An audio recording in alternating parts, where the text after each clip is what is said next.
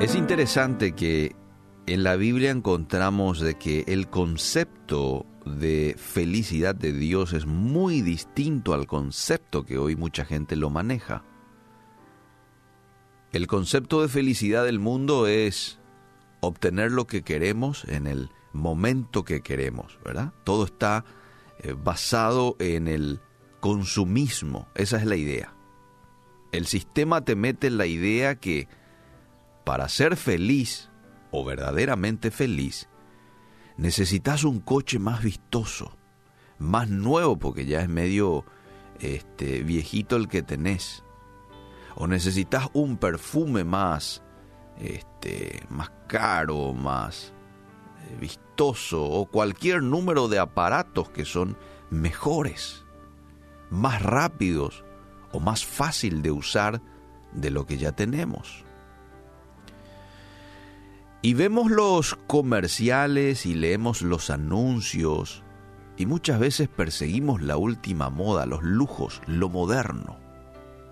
Compramos la mentira de que no vamos a ser verdaderamente felices hasta que consigamos lo que queremos. ¿Y qué es lo que nos ocurre? Este, de por ahí con sacrificio obtenemos lo que queremos, pero muchas veces nos damos cuenta que estamos vacíos otra vez, ¿verdad? O es el caso de mucha gente. Tiene el año o el auto del año, tiene la super casa, pero ese vacío continúa. El concepto de Dios de la felicidad se resume en el simple proverbio. Feliz es el hombre que quiere lo que tiene.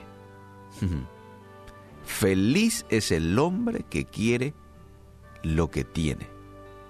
Ojo, que no significa que no vas a pensar en crecer. No estoy diciendo eso. Claro que debemos pensar en crecer.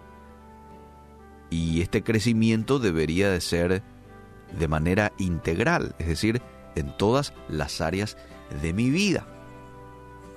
En lo laboral, en lo emocional, en, lo económico, en todo tengo que yo siempre proyectar crecer, pero sin olvidarte de disfrutar y de vivir agradecido por lo que ya tenés, por el presente.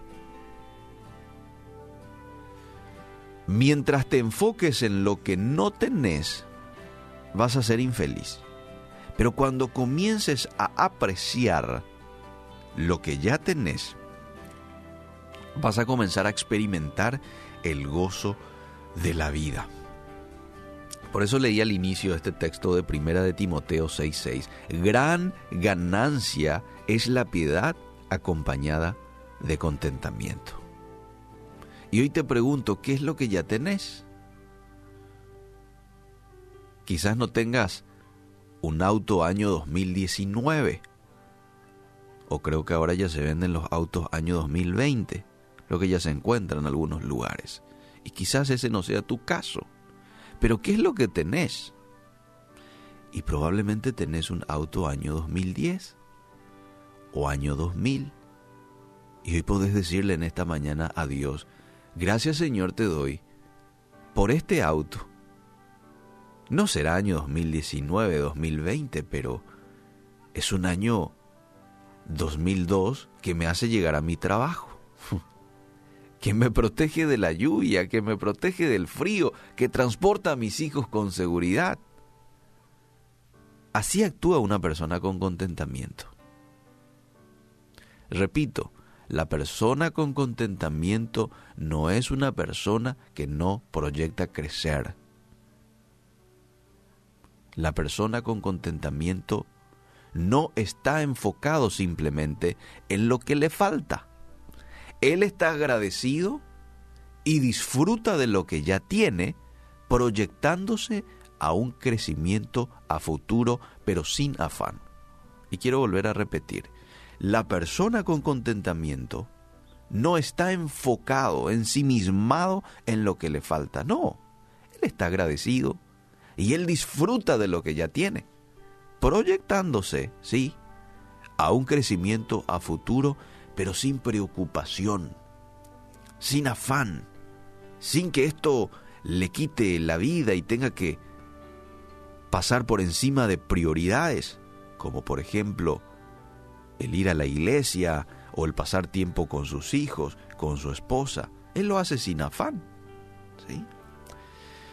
Primera de Timoteo 6, en la versión NBI dice, Pablo le escribió a Timoteo, es cierto que con la verdadera religión se obtienen grandes ganancias, pero solo si uno está satisfecho con lo que tiene.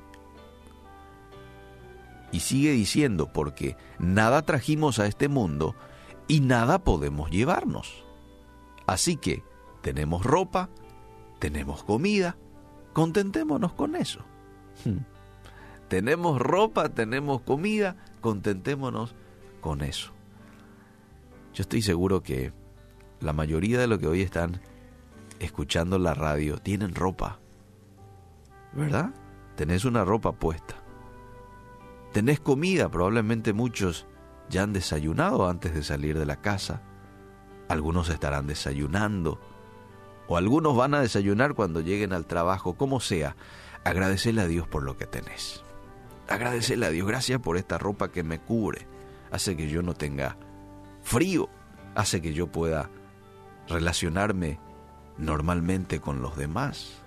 Tengo comida para alimentarme, para tener las energías que necesito para el desarrollo de mis actividades el día de hoy. Quiero recordarte en esta mañana que tenés todo lo que necesitas para vivir una vida alegre. Si recibiste a Jesús en tu corazón, entonces quiero decirte que tenés vida eterna. Le tenés a Cristo y al tenerle a Cristo, déjame decirte, porque es la verdad, tenés todo. Al tenerle a Jesús en nuestro corazón, le tenemos al Espíritu Santo que es nuestro compañero, que es nuestro consolador. Me iré yo, dijo Jesús, pero enviaré a otro como yo, otro consolador, otro igual a mí, según el texto original. Y ahí vino el Espíritu Santo. Y el Espíritu Santo, dice la Biblia, que nunca nos abandona.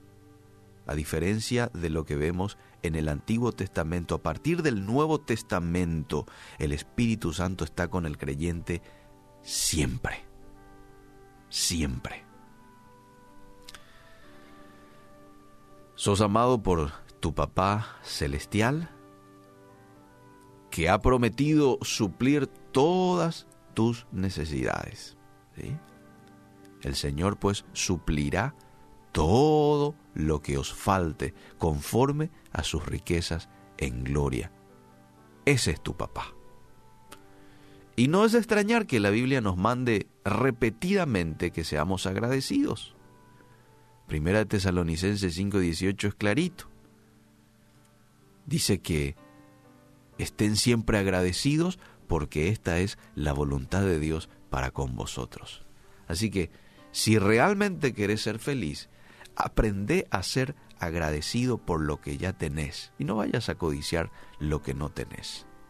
Pedile y decile a Dios, gracias por lo que ya me has dado. ¿Y por qué no? Poné en una lista la petición que tenés en cuanto a un futuro crecimiento. Señor, gracias por esta casa que me permiten alquilar, ¿verdad? Estoy pagando, no es mía, pero me permiten vivir. Ahora yo también te pido por mi casa propia. ¿eh? O te pido por esto, por esto, por esto. Pero no olvidándome de lo que ya tengo.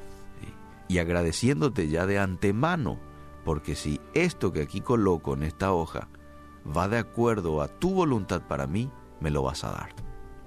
¿Te parece que hagamos eso? Hoy tenés mucho por agradecer a Dios. Ahí, en el vehículo, en donde estás, en el micro, caminando quizás en la calle y escuchando la radio.